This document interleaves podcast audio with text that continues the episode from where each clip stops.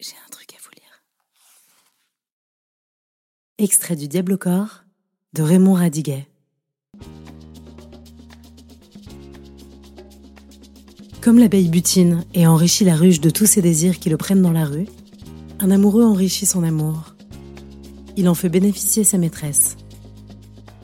Je n'avais pas encore découvert cette discipline qui donne aux natures infidèles la fidélité.